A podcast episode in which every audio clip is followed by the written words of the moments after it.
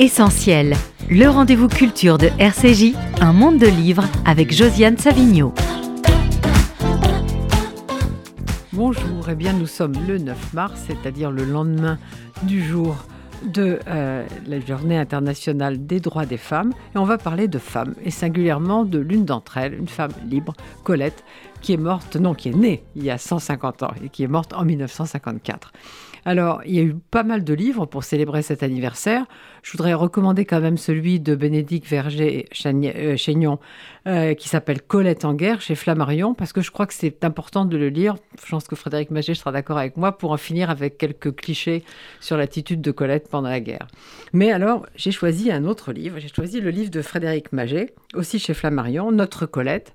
Et avec lui, on a la chance d'avoir une comédienne que vous connaissez bien, Sabine Hautepin, qui nous permettra d'entendre des textes magnifiquement Bonjour à tous les deux. Bonjour. Alors Frédéric Maget, vous êtes à la fois un amoureux de Colette, un spécialiste de Colette, et vous avez écrit plusieurs livres, dont un magnifique Cette vie de Colette, que je recommande absolument parce qu'il est plein de documents exceptionnels, parce que je pense que vous avez une collection magnifique aussi. Et euh, vous étiez déjà venu à RCJ parler de Colette avec Gérard Bonal, mhm. qui malheureusement ne peut pas être là aujourd'hui puisqu'il nous a malheureusement il nous a quittés, comme on dit. Et vous êtes le directeur de la maison de Colette. J'espère qu'on aura un peu de temps pour parler de cette maison que je trouve magnifique, qui a été magnifiquement restaurée et qu'il faut défendre, à mon avis. Mais parlons d'abord de Colette, parce que d'abord, Frédéric Maget, je pense qu'aujourd'hui, on n'imagine pas quelle était la notoriété de Colette au moment de sa mort. Non, je, crois que c'est, on ne peut plus le réaliser aujourd'hui, sans doute aussi parce que la littérature n'occupe plus la place centrale qu'elle occupait encore jusque dans les années 50 et 60 euh, en France. Colette, à sa mort, est vraiment considérée comme une des gloires de la littérature française et même de la littérature mondiale. Lorsqu'elle meurt le 3 août 1954, non seulement la France va lui accorder des obsèques nationales, les premières pour une femme, mais euh, sa mort euh, donne lieu à des textes et des articles partout dans le monde aux États-Unis, à New York, mais au Brésil, à Rio, euh, partout dans le monde, on rend hommage à cette figure cardinale d'un certain point de vue de la littérature française, en tout cas qui, avait accompagné cette première moitié du XXe siècle, depuis Claudine à l'école en 1900 jusqu'à ses derniers textes, si je pense à l'étoile Vesper ou au Fanal bleu en 46 et en 49. Alors, comme vous et moi, nous avons déjà parlé, Frédéric Maget, de cet anniversaire, je crois que vous pensez qu'il n'a pas été célébré à sa juste mesure si on compare par exemple avec l'an dernier qui était l'année Proust. Bah, le fait est qu'il y a eu une année Victor Hugo, une année George Sand, que l'année dernière a été marquée par de nombreuses expositions, publications et événements autour de Marcel Proust, et que eh bien, cette année, euh, autour de Colette, pour son 150e anniversaire, il n'y aura pas, en tout cas euh, à Paris et dans les grandes métropoles françaises, de grands événements consacrés à Colette. Ça ne veut pas dire qu'il n'y aura rien, il y aura beaucoup d'événements euh, dans les régions, comme on dit aujourd'hui, dans les territoires, comme on dit aujourd'hui notamment dans tous ces lieux où Colette a vécu. Il y a une grande exposition actuellement en Suisse et je crois que le principal enseignement de ce 150e anniversaire, c'est à quel point Colette est lue et reconnue en dehors même de la France. Peut-être que finalement, euh, la France a toujours du mal à, célébrer euh, ses grands auteurs ou ses grandes autrices. C'est le cas avec Colette, mais je constate, en Italie, euh, j'ai vu au moins six articles, c'est des doubles pages dans les grands quotidiens comme La Repubblica ou le Corriere della Sera, par exemple. En Suisse, il y a eu cette grande exposition grâce à Vera Michalski, mais il y a eu au moins une dizaine d'articles. La BBC euh, célébrait l'auteur français le plus aimé au monde. Il y a eu des articles aux États-Unis dans le, New York Times. Il y a cette nouvelle traduction de Chéri, la fin de Chéri, qui permet de redécouvrir les textes de Colette. Donc il y a beaucoup, beaucoup de choses. Jusqu'à Hong Kong, il y avait quelque chose à Hong Kong il y a peu de, peu de temps. Il y aura quelque chose cet automne à Beyrouth. Donc on voit quand même que Colette est reconnue dans le monde entier comme une des grandes figures de la littérature française. Et bien sûr, je ne peux que regretter que le gouvernement français, les grandes institutions françaises ne lui consacrent, pas un grand événement, peut-être parce que eh bien Colette ne rentre pas dans les cases et que la France, on le sait, aime bien les cases. Mais est-ce que vous pensez que c'est parce qu'elle est trop politiquement incorrecte pour une époque si politiquement correcte? Ça, ça serait la partie la plus réjouissante de l'explication, euh, l'impertinence de Colette. Je crois qu'effectivement, de toute façon, il faut la laisser à cette, à cette liberté. Non, je crois qu'elle ne rentre pas euh, dans les cases. Je pense que on ne la prend pas au sérieux, ce qui pourrait être réjouissant euh, aussi. Il ne faudrait pas qu'on ait une vision trop pesante ni de la vie euh, ni de l'œuvre, mais elle est passée, je, crois que c'est même pas par malveillance, je crois qu'on l'a oubliée tout simplement, parce que quand on pense, euh, quand les grandes institutions, si je pense à l'université, à l'édition, au grand musée qui se consacrent à la littérature, pensent littérature du 1er 20e siècle, ils ne pensent pas à Colette spontanément parce qu'on a sans doute aussi en France une vision de l'histoire littéraire qui est d'abord une histoire des avant-gardes, et que de ce point de vue-là, on a l'impression que Colette ne, se situe pas aux avant-postes de, de, la littérature, alors même que si on prend euh, le soin, le temps de lire l'œuvre de Colette, on constatera qu'elle a, sans en avoir l'air, exploré de nouveaux territoires de la littérature, que ce soit euh, l'autofiction, que ce soit le journalisme entre guillemets littéraire, euh, ou des formes tout à fait nouvelles. Je parlais tout à l'heure de l'étoile Vesper et du fanal bleu en 46 et 49. Ce sont des textes qu'on ne peut pas nommer d'un point de vue du genre. Ce ne sont ni des autobiographies, ni des mémoires, ni des souvenirs.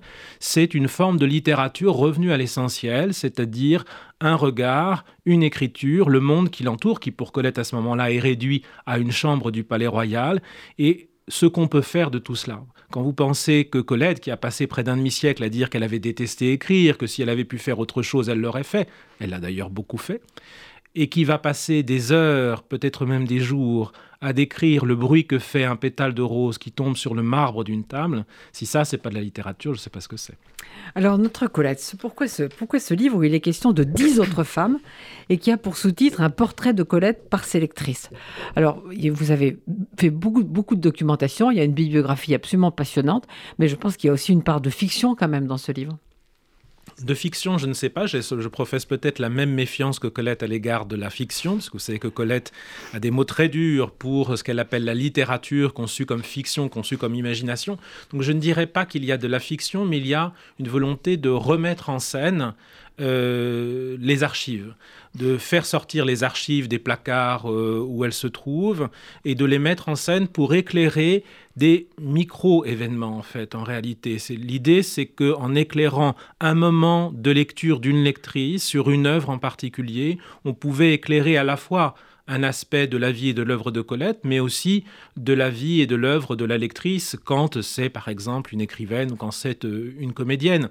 Je vais prendre un exemple que, que Josiane vous connaissez beaucoup mieux que moi, celui de Marguerite Yourcenar par exemple.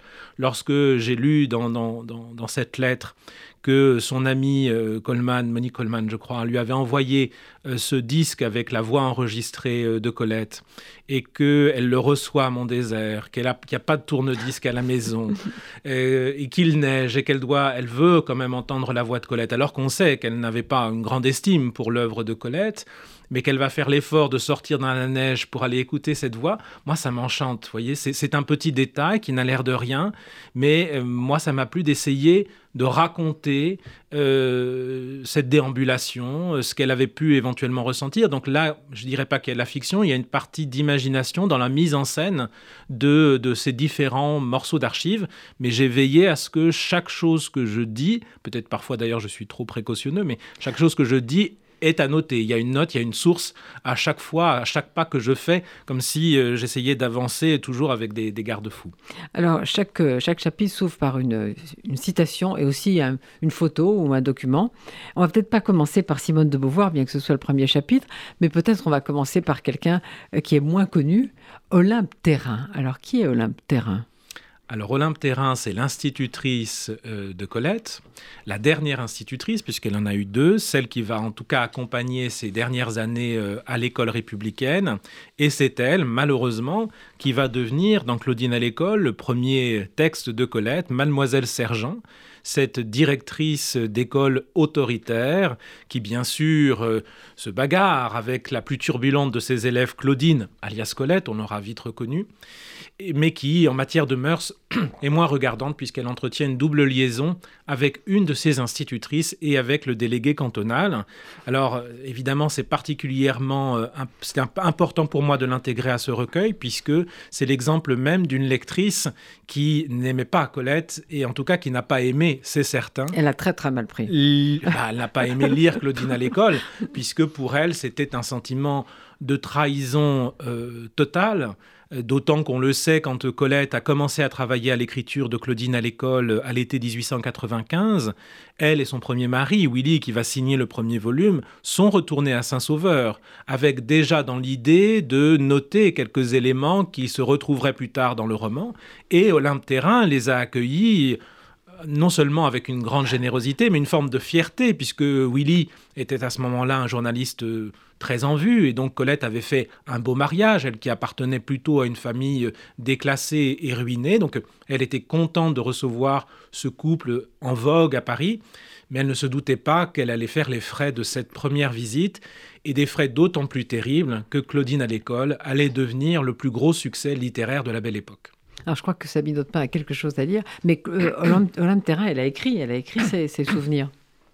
En fait, il y a un manuscrit qui existe, qui est conservé dans des archives, euh, qui euh, est une réponse à Claudine à l'école. C'est-à-dire que Claudine à l'école est une sorte de roman vengeance. On peut le lire ainsi. C'était une façon pour Colette de se venger des habitants de Saint-Sauveur qui s'étaient mal comportés à l'égard de ses parents, notamment de son père, le capitaine, et qui avait contraint sa famille, qui était une famille de libres penseurs, à quitter Saint-Sauveur en Puisay, et pour Colette à quitter bien sûr le paradis de son enfance. Et donc Claudine à l'école, c'est un roman vengeance, le premier d'une longue série, car chez Colette, la littérature a beaucoup à voir avec la vengeance. Et donc, elle s'est vengée non seulement euh, de Terrain, mais de tous les habitants euh, de Saint-Sauveur en Puisay. Et ça a, été, euh, ça a fait vraiment l'effet d'une bombe. Et pour Olympe Terrain, les conséquences ont été terribles, puisque, évidemment, c'est le principe d'un corbeau qui se lâcherait dans un village. C'est-à-dire que vous avez beau éteindre le feu, il reste toujours à couver sous la cendre. Et donc, les gens se disent mais finalement, ce que Colette a dit, peut-être que, et on se met à dire, à trouver quand même que l'institutrice qui est près de Terrain est restée bien longtemps à côté d'elle, alors que normalement elle devrait être partie depuis longtemps.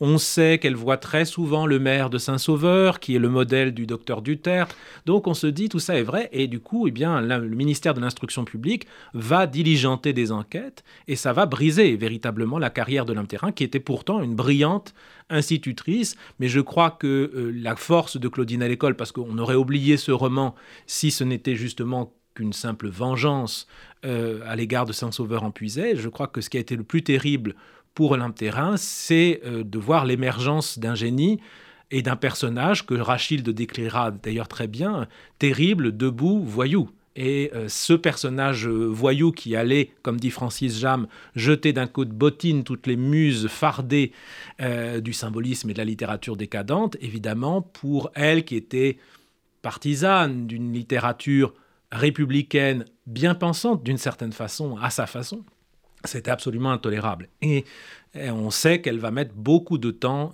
à pardonner à Colette, et en fait, elle ne lui pardonnera jamais à cause, je le répète, du génie que Colette met dans sa vengeance. Sabine Autain, qu'est-ce que vous avez choisi? Eh bien, le début de Claudine à l'école, précisément.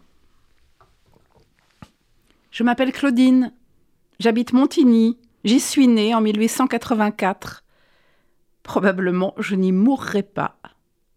Mon manuel de géographie départementale s'exprime ainsi. Montigny en Frénois, jolie petite ville de 1950 habitants, construite en amphithéâtre sur la Thèse. On y admire une tour sarrasine, bien conservée. Moi, ça ne me dit rien du tout, ces descriptions-là. D'abord, il n'y a pas de thèse. Je sais bien qu'elle est censée traverser des prés au-dessous du passage à niveau, mais en aucune saison vous n'y trouveriez de quoi laver les pattes d'un moineau. Montigny construit en amphithéâtre non, je ne le vois pas ainsi. À ma manière, c'est des maisons qui dégringolent depuis le haut de la colline jusqu'en bas de la vallée. C'est un village et pas une ville. Les rues, grâce au ciel, ne sont pas pavées. Les averses y roulent en petits torrents, secs au bout de deux heures. C'est un village, pas très joli même, et que pourtant j'adore. Le charme, le délice de ce pays fait de collines et de vallées si étroites que quelques-unes sont des ravins, c'est les bois, les bois profonds et envahisseurs qui moutonnent et ondulent jusque là-bas, aussi loin qu'on peut voir. Des prés verts, les trous par place, de petites cultures aussi, pas grand-chose, les bois superbes dévorant tout, chers bois. Je les connais tous, je les ai battus si souvent, Il y a les bois taillis, des arbustes qui vous agrippent méchamment la figure au passage. Ceux-là sont pleins de soleil, de fraises, de muguets et aussi de serpents. J'y ai tressailli de frayeurs suffocantes, à voir glisser devant mes pieds ces atroces petits corps, lisses et froids. Vingt fois je me suis arrêtée haletante, en trouvant sous ma main, près de la passe rose, une couleuvre bien sage, roulée en colimaçon régulièrement, sa tête en dessus, ses petits yeux dorés me regardant. Ce n'était pas dangereux, mais quelle terreur. Tant pis, je finis toujours par y retourner, seul ou avec des camarades plutôt seul, parce que ces petites grandes filles m'agacent. Ça a peur de se déchirer aux ronces, ça a peur des petites bêtes, des chenilles veloutées et des araignées, ça crie, c'est fatigué, insupportable, enfin. C'est quand même très bien. Oui, Colette a passé de nombreuses années à essayer de repousser euh, Claudine à l'école, qui sans doute était liée pour elle à de mauvais souvenirs, euh, ses souvenirs de sa relation avec Willy, qui d'une certaine façon avait euh, dérobé, en tout cas financièrement, son, son, travail. Et donc elle a toujours cherché à éloigner le personnage de Claudine.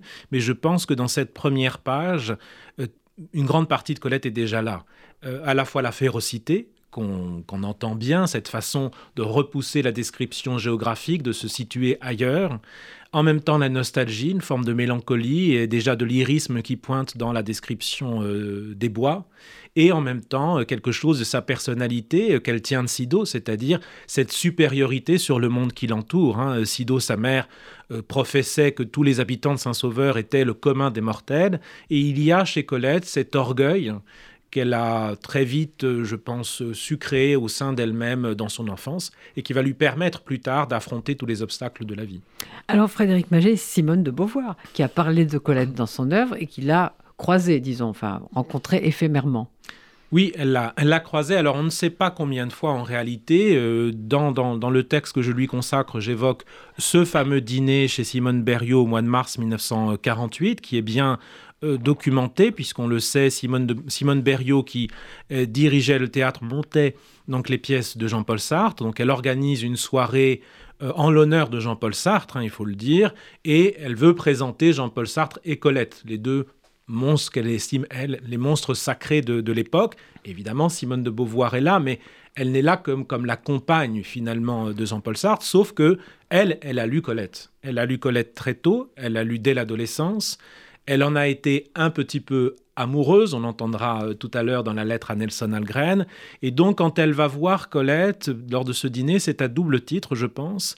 C'est à la fois comme une lectrice de Colette, celle pour qui Colette était synonyme de subversion et d'émancipation, puisque Simone de Beauvoir le raconte, ces anecdotes où sa mère, surprenant une de ses domestiques avec euh, un exemplaire de Claudine à l'école, lui arrache des mains.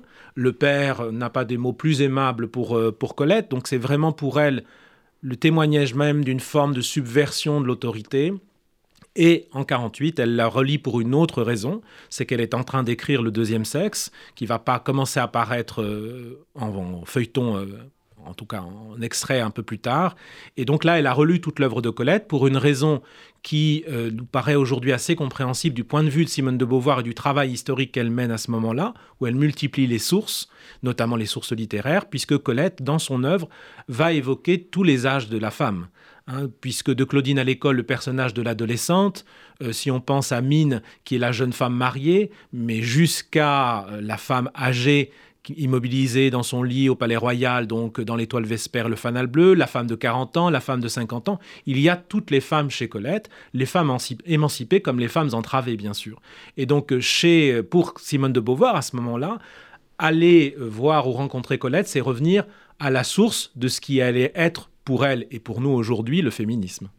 Alors, Sabine Audepin, ça n'est pas Colette qu'on va entendre, là, c'est Simone de Beauvoir. Oui, c'est Simone de Beauvoir, une lettre à Nelson Algren, euh, le 5 mars 48. Euh, Mais l'intéressant était ailleurs. Avec Cocteau si brillant, si drôle, elle avait invité la vieille Colette. Vous avez entendu parler d'elle, je suppose. C'est en France le seul grand écrivain femme. Je parle d'un véritable grand écrivain. Très belle dans sa jeunesse, elle se produisait au music hall, couchait avec des tas d'hommes, bâclait des romans pornographiques. Puis elle a écrit ses vrais livres. Elle adorait la nature, les fleurs, les bêtes, l'amour physique, ce qui ne l'empêchait pas de goûter aussi vivement certains excès de sophistication. Elle couchait également avec des femmes, fervente de bonne cuisine, de bon vin, bref, de toutes les bonnes choses de la vie, elle a su en parler admirablement. À 75 ans, elle a conservé un regard fascinant, un charmant visage triangulaire, mais elle est devenue très grasse, impotente, un peu sourde. Malgré tout, quand elle se met à raconter, à sourire, à rire, nul ne songerait à regarder une femme plus jeune et plus jolie. Toute la soirée, elle a papoté avec Cocteau sur leurs voisins, car tous deux habitent le Palais Royal, entre parenthèses, un des plus beaux endroits de Paris.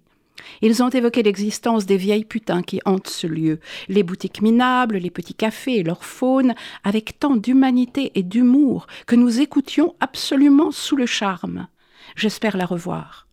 Petite, j'étais un peu amoureuse d'elle à travers ses livres, et la rencontrer a eu pour moi une véritable signification. Quel mystère Une vieille femme qui a vécu une vie si pleine, si ardente, si libre, qui en sait long et qui est détachée de tout, parce que pour elle, tout est fini. Décidément, j'aime vraiment Simone de Beauvoir. Oui, dans ses lettres à Nelson Algren, elle est formidable aussi parce qu'elle est beaucoup plus détachée d'une certaine posture que qu'elle va avoir euh, ensuite. Et puis, on voit qu'il y a beaucoup de choses dans ce texte qui la relie à Colette. Il y a effectivement euh, cette liberté, amoureuse, bien sûr, qu'elle évoque. Il y a la gourmandise, il y a aussi euh, la nature. C'est vrai, quand on relit aujourd'hui avec cet œil-là euh, les mémoires d'une jeune fille rangée, on voit qu'il y a aussi euh, dans les premiers textes, dans les textes de Simone de Beauvoir, une forme de lyrisme face à la nature. Et puis, ce que je trouve très joli et très touchant, ce côté petite fille amoureuse qui est face au monstre sacré, à l'icône et qui vit son petit moment de fan en quelque sorte. Même si on le sait, plus tard, Simone de Beauvoir va prendre ses distances, notamment dans La force des choses, à l'égard d'une femme qu'elle trouve finalement un peu bourgeoise, un peu conventionnelle et pas aussi émancipée qu'elle l'aurait euh, souhaité. Alors pour parler de Sido, la mère de Colette, je me dis qu'on va peut-être commencer par la lecture de, de Sabine. La naissance du jour. Oui, on va lire. Euh, Sabine va lire un extrait de la naissance du jour. On a choisi cet extrait, euh, vous l'évoquiez tout à l'heure, Josiane, en mémoire de, Gérard Bonal, puisque c'était un de, ses textes préférés et qui dit beaucoup, là encore, euh, sur, sur Colette et sur Sido. Donc je précise que La naissance du jour est un texte de 1928 qui, qui se passe à Saint-Tropez, la maison que Colette possédait là, et elle retrouve les lettres de sa mère et elle va composer cet ouvrage à partir des lettres de sa mère et chercher dans les lettres de sa mère des leçons de vie pour affronter le second versant de son existence. Elle alla vers ses fins innocentes avec une croissante anxiété. Elle se levait tôt, puis plus tôt, puis encore plus tôt. Elle voulait le monde à elle, et désert, sous la forme d'un petit enclos, d'une treille et d'un toit incliné. Elle voulait la jungle vierge, encore que limitée à l'hirondelle, aux chats et aux abeilles, à la grande épère, debout sur sa roue de dentelle argentée par la nuit. Le volet du voisin claquant sur le mur ruinait son rêve d'exploratrice incontestée, recommencé chaque jour, à l'heure où la rosée froide semble tomber en sonores gouttes inégales du bec des merles. Elle quitta son lit à six heures, puis à cinq heures, et à la fin de sa vie, une petite lampe rouge s'éveilla l'hiver, bien avant que l'Angélus bâtît l'air noir. En ces instants encore nocturnes, ma mère chantait pour se taire dès qu'on pouvait l'entendre. L'alouette aussi, tant qu'elle monte vers le plus clair, vers le moins habité du ciel. Ma mère montait et montait sans cesse sur l'échelle des heures, tâchant à posséder le commencement du commencement. Je sais ce que c'est que cette ivresse-là mais elle quêta, elle, un rayon horizontal et rouge, et le pâle soufre qui vient avant le rayon rouge. Elle voulut l'aile humide que la première abeille étire comme un bras. Elle obtint du vent d'été qu'enfante l'approche du soleil, sa primeur en parfum d'acacia et de fumée de bois. Elle répondit avant tout au grattement de pieds et au hennissement à mi-voix d'un cheval dans l'écurie voisine. De l'ongle, elle fendit, sur le seau du puits, le premier disque de glace éphémère où elle fut seule à se mirer, un matin d'automne. Alors Frédéric Maget, cette mère. Alors cette mère, on aurait pu lui consacrer des ouvrages entiers. Moi, ce n'est qu'un chapitre et j'ai choisi d'éclairer un aspect d'une Sido lectrice qui avait pour sa fille de toute évidence une ambition littéraire folle. on le sait, les relations entre Sido et la dernière née, Gabrielle, donc sa fille, ont été très privilégiées. Mine chérie, joyau tout en or, chef-d'œuvre, merveille. Euh, Sido n'a pas de mots assez forts pour désigner la fascination que Colette exerce sur tous et sur elle, bien sûr. Et elle devient pour Sido le déversoir de ses rêves inassouvis, d'une certaine façon. Toi, c'est moi, lui dit-elle parfois dans ses textes. Sido a une enfance tout à fait singulière. Elle avait perdu sa mère alors qu'elle n'avait que deux mois. Placée en nourrice dans Lyon, elle retrouve sa famille en Belgique, à Bruxelles. Elle est élevée par ses frères, notamment son frère aîné Eugène Landois, qui était franc-maçon, républicain, anticlérical. Elle va grandir dans la compagnie des artistes, des musiciens, des peintres. Victor, considérant le père de la libre pensée, était un des amis euh, d'Eugène Landois. Et elle va être mariée de force, donc, avec son premier mari, Jules Robineau Duclos, ce qui va marquer son retour euh, en puisée. Et bien sûr, ce qu'elle voudrait, ce qu'elle aimerait, c'est que euh, sa fille vive cette liberté exceptionnelle que lui ont permis d'expérimenter euh, les peintres, les artistes qu'elle a connus. Donc, Sido va encourager non seulement son mariage avec Willy, elle dira autre chose plus tard, mais dans un premier temps, pour elle, c'est une chance inespérée pour sa fille de vivre cette vie qu'elle-même aurait aimé vivre, et très rapidement, elle constate le génie de sa fille. Ça ne fait aucun doute pour Sido. De toute façon, Sido n'imaginait pas, ça c'est Colette qui le dit, donner naissance à autre chose qu'à des génies. Donc euh, sa fille était bien sûr un génie, le génie de la littérature, mais ce qu'on comprend, c'est qu'il va falloir aussi, pour devenir Colette, s'affranchir d'une mère. Parce que la conception que Sido a de la littérature n'est peut-être pas celle que Colette va euh, expérimenter, mettre en scène et puis euh, évidemment promouvoir on peut dire qu'un des modèles, les grands modèles, sont des modèles du 19e siècle. Et le modèle femme pour euh, Sido, et je pense que c'est ce qu'elle aurait aimé, elle aurait aimé que Colette soit Edith Wharton. Voilà, à peu près, ce qui aurait été très bien, déjà, pas mal. Pas mal.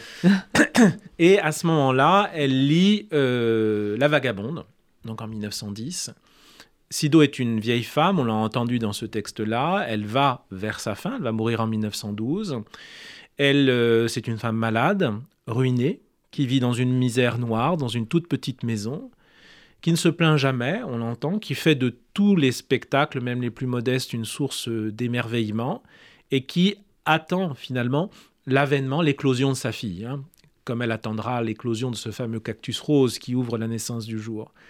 Mais La Vagabonde est un texte qui la dérange, parce que c'est un texte qui est assez emblématique, bien sûr, de la production de Colette à partir de ces années-là, où Colette se met en scène elle-même. Et elle dit beaucoup d'elle dans La Vagabonde, puisque René Néré, l'héroïne de La Vagabonde, c'est le double de Colette. C'est cette euh, femme de lettres qui a mal tourné, comme elle le dit, une femme de lettres qui a abandonné la littérature pour se lancer sur scène, qui vit avec euh, une compagne, euh, Missy, qui se montre légèrement vêtue pour ne pas dire nue sur scène, et qui traverse des moments extrêmement durs, parce qu'il faut vous imaginer qu'en 1910, Colette est une marginale marginal car divorcée, marginal car, saltimbanque, marginal car lesbienne, marginal parce que c'est une femme qui gagne sa vie. Et euh, cette difficulté, euh, Colette le dit avec beaucoup de sincérité, hein. elle dit d'ailleurs qu'écrire, c'est jeter toute la sincérité de soi sur le papier tentateur. Et à ce moment-là, pour Sido, euh, c'est une découverte terrible parce qu'elle découvre que cette fille qu'elle avait toujours couvée, qui était pour elle une héroïne, une femme solide, une femme forte, bien souffre. Et que la littérature qu'elle écrit est une littérature finalement de, confidence. On n'est pas encore à l'autofiction, mais on est déjà dans l'écriture de, soi. Et on sent Sido euh, très, très, très gêné. Et donc, dans ce, dans ce chapitre que je consacre à Sido, je montre cette ambivalence entre le désir d'une mère qui affronte aussi le désir d'une fille qui voudrait être elle-même. Mais alors, Colette a eu une mère, donc. Mhm. Mais si j'en crois le chapitre assez terrible que vous avez écrit sur la fille de Colette, Colette de Jouvenel, Colette n'a pas vraiment été mère elle-même. C'est un sujet toujours difficile. Moi, ce que je remarque, c'est que Colette a été une des premières, en tout cas littérairement, à euh, avouer euh, confessé, je ne sais pas, euh, en tout cas à dire clairement, sans phare, qu'elle ne ressentait pas ce qu'on persiste d'ailleurs toujours à aujourd'hui appeler l'instinct maternel. Euh, elle, ne, elle n'a pas aimé être enceinte. J'ai l'air d'un gros rat qui a couvé un œuf, dit-elle. et lorsque l'enfant est né, elle a retardé le moment de le voir. Mais pourquoi a-t-elle fait un enfant Elle est tombée enceinte. J'emploie à dessein cette, cette expression à l'âge de 40 ans. Je pense qu'elle en a été d'ailleurs la première surprise, parce qu'elle euh, elle avait eu une vie sexuelle active jusque-lors et n'était pas tombée, elle n'avait pas eu d'enfant, n'avait jamais, elle n'a pas eu recours à l'avortement, qu'on le sache en tout cas. Et euh, donc, euh, elle est enceinte à l'âge de 40 ans, ce qui est très tard pour, pour une femme. À ce moment-là, donc on est en 1912, elle est encore mime, elle se produit encore sur scène. Elle a débuté depuis deux ans euh, une activité de journaliste au matin. Au printemps 1912, euh, elle est devenue reporter. Le, avril 1912, c'est le premier article qu'elle consacre à l'arrestation de Jules Bonneau. Donc c'est une, journaliste de terrain. Et donc le fait d'être enceinte, cet enfant va d'abord mettre fin à sa carrière de mime, qui est pourtant une expérience qu'elle a adorée, et entrave considérablement son travail de journaliste et de romancière. Elle le dit, elle a du mal à écrire. Ça commençait mal. Donc ça commençait mal. Et ensuite, ça a été une succession de malencontreux hasards, j'ai envie de dire, pas pour excuser Colette, mais pour expliquer. L'enfant est né au mois de juillet 1913. Un an plus tard, c'est la guerre.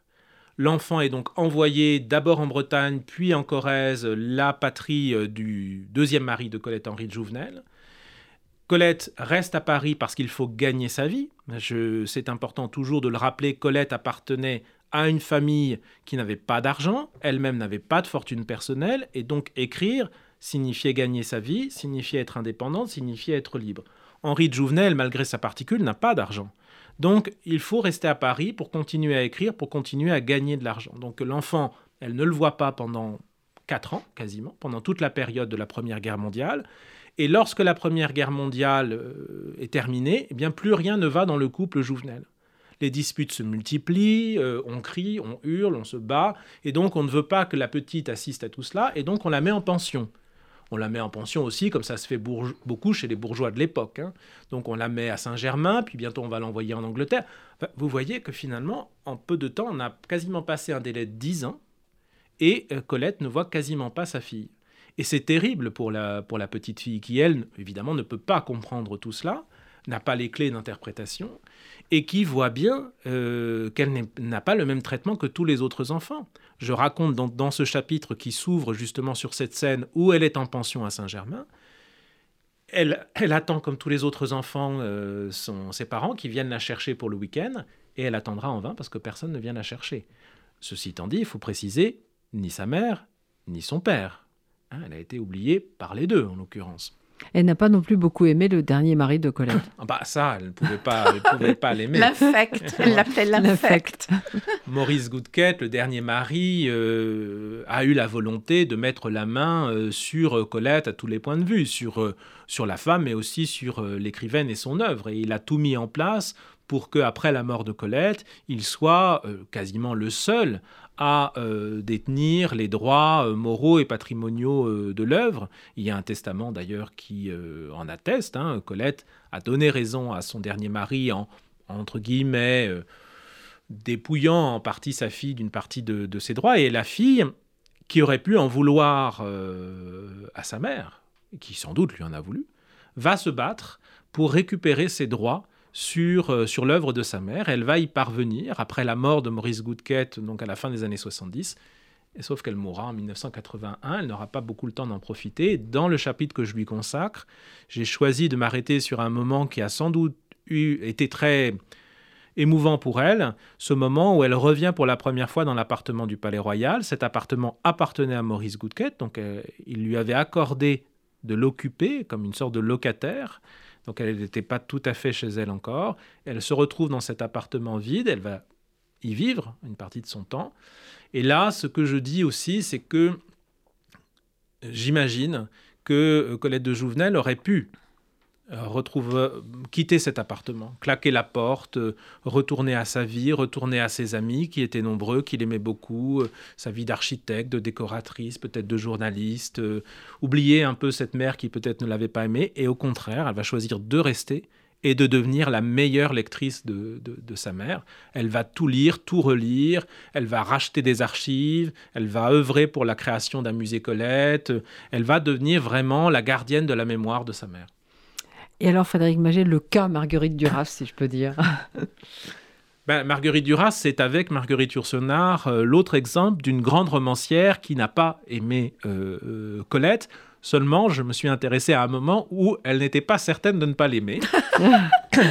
Donc, on est à l'automne 42. À ce moment-là, Marguerite, qui s'appelle encore Marguerite Antelme, occupe un poste pas très recommandable, disons, dans une commission euh, du pouvoir occupant, une commission d'attribution du papier à l'édition, c'est-à-dire une commission de censure en réalité. Et Colette, qui, là encore, doit gagner sa vie, a déposé un manuscrit qui s'intitule Le Képi, dont elle espère bien pouvoir tirer un peu d'argent euh, pour traverser la guerre. Et évidemment, on imagine que lorsque le képi est arrivé sur le bureau euh, du fonctionnaire de la fameuse commission, on s'est dit, oh là là, texte guerrier. Et Marguerite euh, Duras, qui occupe un poste assez important, d'après les témoins de l'époque, va appeler Colette pour lui dire, pour la rassurer. Alors ce qui est intéressant, c'est de voir ce que Colette dit de cet appel à ses amis. Et en fait, on comprend que Marguerite Duras, c'est pas qu'on tentait de lui dire Madame, je vais m'arranger. Elle lui a parlé d'elle. Elle lui a donné son âge, d'où elle venait. Sans doute qu'elle lui a dit qu'elle avait un roman qu'elle voulait écrire, qu'elle voulait écrire, qu'elle voulait être une grande écrivaine. Colette était quand même une personne assez influente, donc peut-être qu'elle allait pouvoir l'aider à placer, euh, à placer son manuscrit. Et euh, donc, j'imagine cette scène de rencontre. Mais ce qui m'a le plus intéressé, alors ça c'est complètement anecdotique, c'est qu'il y a eu un, collège Colette à euh, Saïgon, à Ho Chi Minh Ville.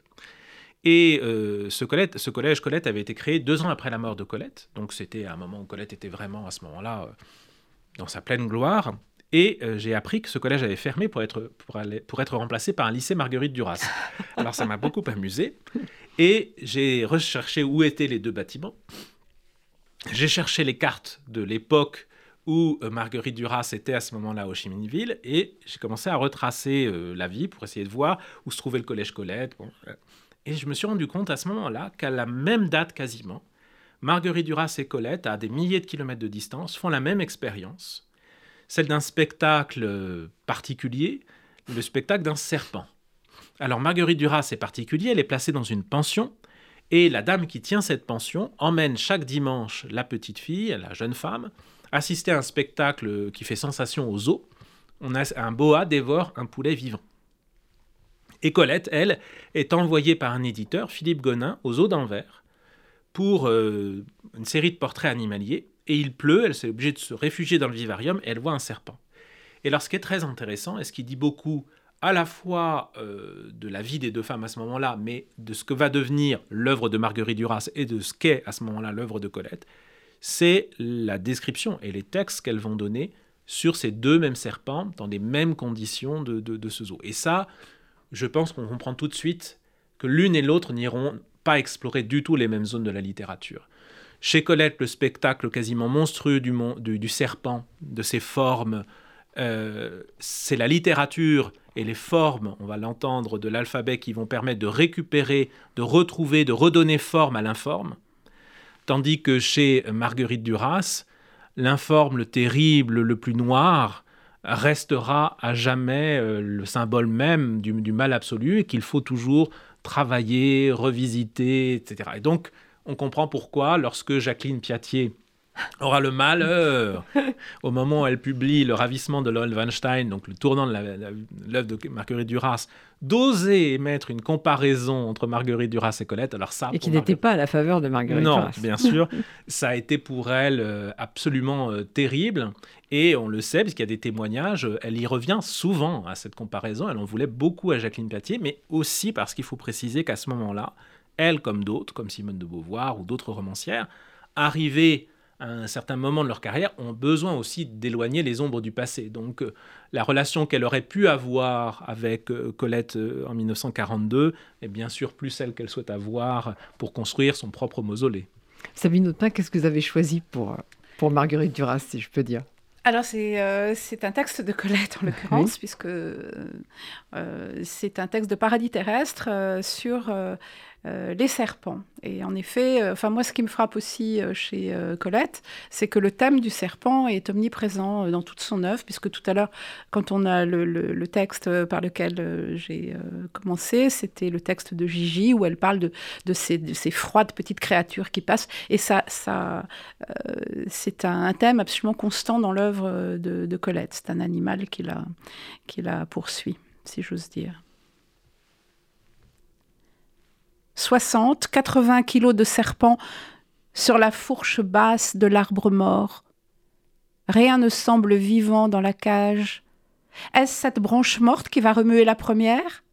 Polie, lustrée, ointe par des générations de reptiles, cylindriques, onduleuses, par places renflées.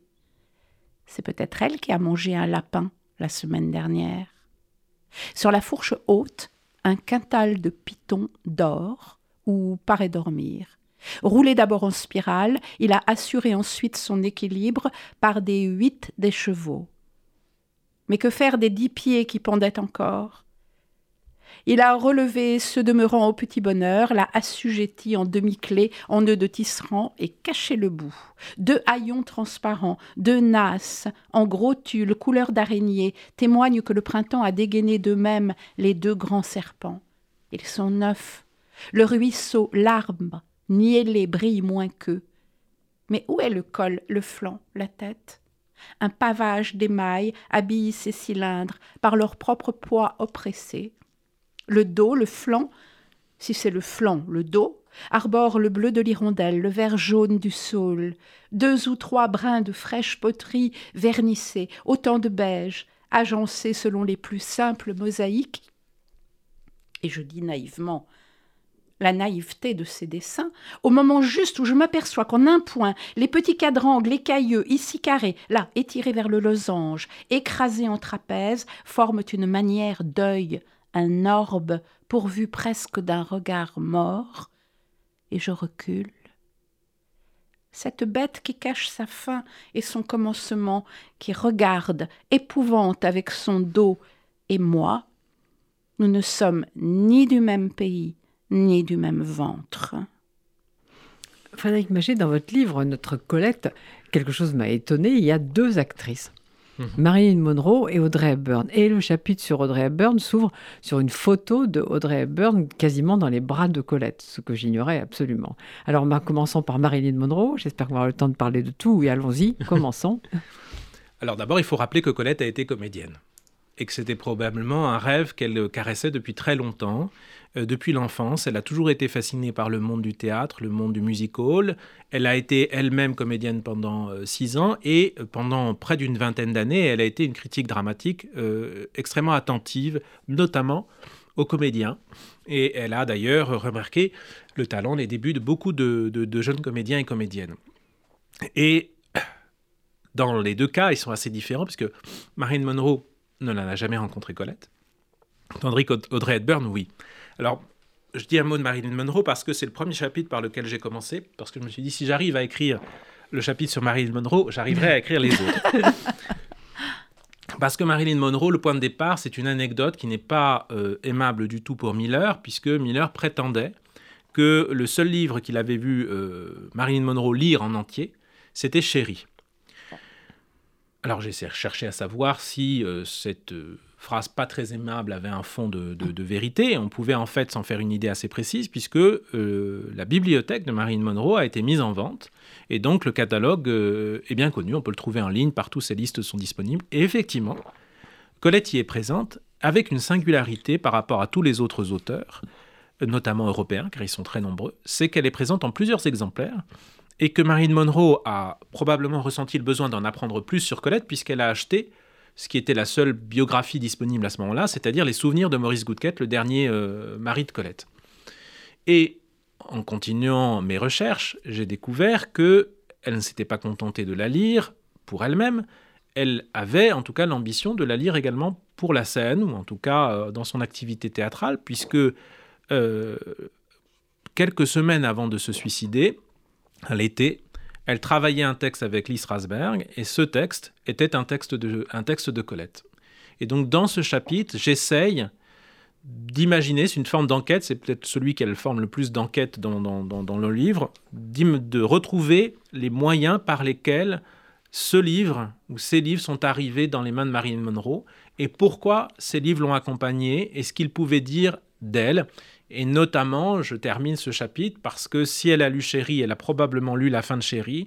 Et il est certain que dans Chéri et euh, dans le duo Chéri et Léa, elle avait toutes les raisons de se reconnaître. Et je pense, contrairement à ce que Miller imaginait, parce que dans le cas de Miller, il faisait sans doute une bonne blague où euh, Chéri c'était Marilyn Monroe, le gigolo, et euh, lui c'était Léa de Lonval, l'homme mûr, beaucoup plus solide, intellectuel. Dispensateur d'enseignement. Voilà. Tandis que je pense que Marilyn Monroe a été très touchée par le portrait de Léa et le portrait de cette femme vieillissante qui allait devoir affronter les changements physiques, la, la, maladie, la vieillesse, etc. Et c'est assez terrible. Les descriptions de Léa dans la fin de Chérie sont assez terribles. Et je pense que là où Colette a réussi à se libérer du personnage qu'elle avait créé, notamment euh, du personnage de Claudine, Marilyn Monroe a compris qu'elle n'échapperait jamais au personnage qu'elle avait elle-même créé et qu'il avait créé d'une certaine, certaine façon. Et donc, euh, j'ai mis en écho les très belles pages de la fin de Chérie et euh, donc la vie de Marilyn Monroe. Pour Audrey Hepburn, c'est assez différent parce que là, elles se sont vraiment rencontrées et Audrey Hepburn doit sa carrière à Colette. Elle le dira elle-même, hein, il suffit de lire ses mémoires pour, euh, pour en attester. Donc elle se rencontre au printemps 1951.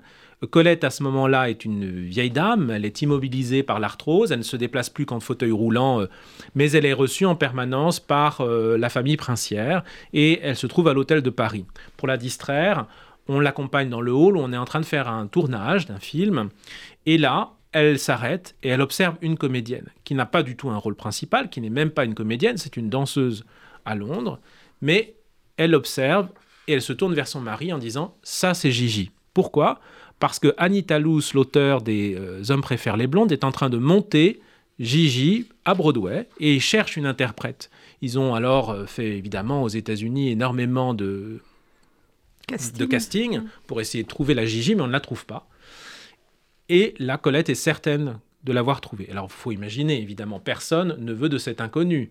Euh, les producteurs, Anita Luce et l'inconnu en question, qui n'ambitionne pas une carrière de, comédienne. Colette insiste, elle est vraiment à ce moment-là une gloire, on ne peut pas lui refuser grand-chose, en plus elle est assez féroce, je reprends ce terme, et donc elle impose à tout le monde le choix d'Audrey Hepburn, si bien que quelques mois plus tard, au mois de novembre 51, elle fait ses débuts sur scène à Broadway. Le succès est immense.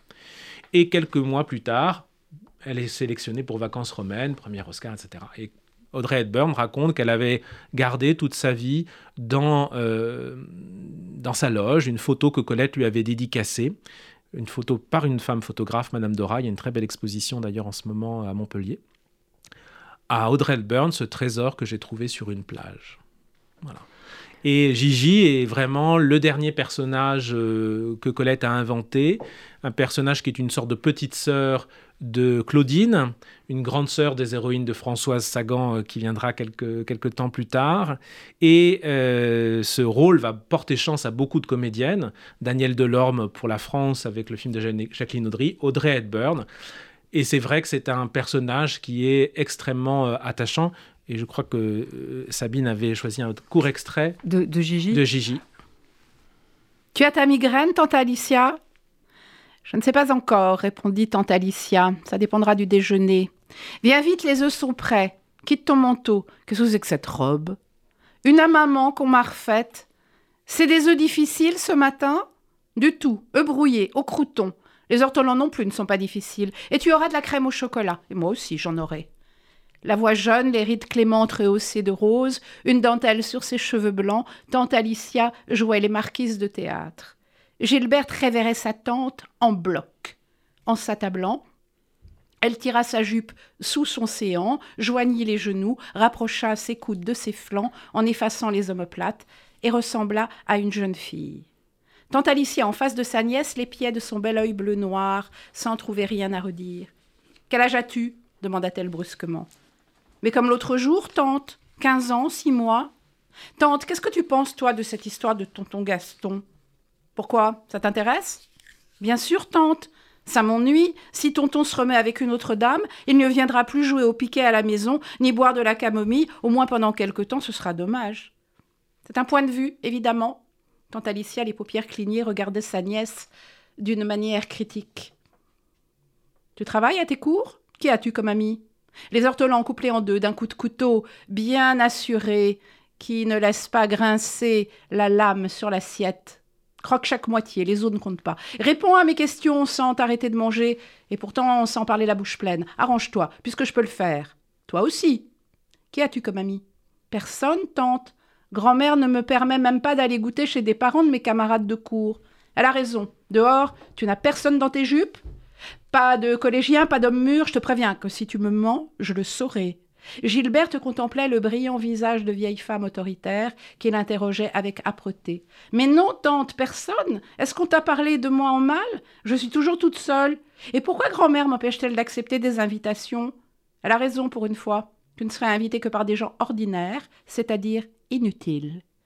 Nous ne sommes pas des gens ordinaires, nous? Non. Qu'est-ce qu'ils ont de moins que nous, les gens ordinaires? Ils ont la tête faible et le corps dévergondé. En outre, ils sont mariés. Mais je ne crois pas que tu comprennes. Si, tante, je comprends que nous, nous ne nous marions pas. Le mariage ne nous est pas interdit. Au lieu de se marier déjà, il arrive qu'on se marie enfin. Mais est-ce que ça m'empêche de fréquenter des jeunes filles de mon âge? Oui. Tu t'ennuies chez toi? Ennuie-toi un peu, ce n'est pas mauvais. L'ennui aide aux décisions. Que c'est que ça? Une larme? Une larme de petite sotte qui n'est pas en avance pour son âge? Reprends un ortolan c'est une scène d'anti-éducation puisque dans cette scène, il faut rappeler que Gigi appartient à une famille de cocottes et que tante Alicia entreprend de former la petite fille pour exercer le métier de cocotte et elle a en vue un riche industriel héritier euh, des betteraves à sucre. Et donc, il s'agit de la former pour pouvoir lui tordre le poignet. Et Sabine avait aussi choisi un, un extrait de la fin de Chérie, mais je voudrais qu'on n'a plus beaucoup de temps, qu'on dise quand même deux mots de cette maison de Colette, maison natale de Colette que vous dirigez, qui se trouve à Saint-Sauveur en Puisay. Je voudrais que tout le monde aille voir cette maison. Et donc, euh, il faut faire vivre cette maison, et c'est pas si facile que ça. Euh, non, la maison a été sauvée par une association, par euh, des passionnés qui ont voulu sauver ce lieu fondamental, puisque c'est le lieu de naissance, mais aussi de formation de Colette. Et c'est la source d'une grande partie de la vie et de l'œuvre de Colette, grâce à beaucoup de donateurs modestes parfois et très généreux parfois aussi, on a réussi à sauver le lieu, à le restaurer tel que Colette l'a connu dans son enfance, grâce à ses textes, grâce aux éléments d'archives. Donc c'est vrai que quand les gens viennent visiter la maison, ils rentrent dans une maison de la fin du 19e siècle, ils rentrent chez Colette comme si Colette venait de, de s'absenter.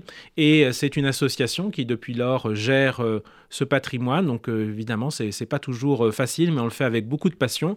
Et on a la chance d'avoir Colette au programme du bac cette année, notamment SIDO. Et SIDO, bah, ça se passe chez nous. Et donc, on est très heureux de pouvoir accueillir des lycéennes et des lycéens qui découvrent Colette. Et Colette qui, à mon avis, faire entrer un vent frais dans les salles de français en donnant l'exemple de cette femme libre, inconditionnellement libre. Donc il faut lire notre Colette, il faut aller à la maison de Colette, s'il vous plaît. Je vous assure, c'est tellement magnifiquement restauré. L'esprit de Colette est là, la glycine est là, c'est un endroit magnifique. Et je remercie Daniel Tapia et Théo Sachi pour la, la réalisation. Maintenant, le journal de Rudy Saada et peut-être quelques phrases de Colette de l'Étoile Vespère pour terminer. Peut-être pas tout en entier, mais au moins une dizaine de phrases. Oui. Avant de toucher but, je m'exerce. Je ne sais pas encore quand je réussirai à ne pas écrire. L'obsession, l'obligation sont vieilles d'un demi-siècle. J'ai l'auriculaire droit un peu arqué parce que la main droite, en écrivant, prenait appui sur lui, comme fait le kangourou sur sa queue. Un esprit fatigué continue au fond de moi sa recherche de gourmet, veut un mot meilleur et meilleur que meilleur. Heureusement, l'idée est moins exigeante et bonne fille, pourvu qu'on l'habille bien. Elle est accoutumée à attendre, mi-endormie, sa pâture fraîche. Merci beaucoup et merci Colette et merci à vous. Merci.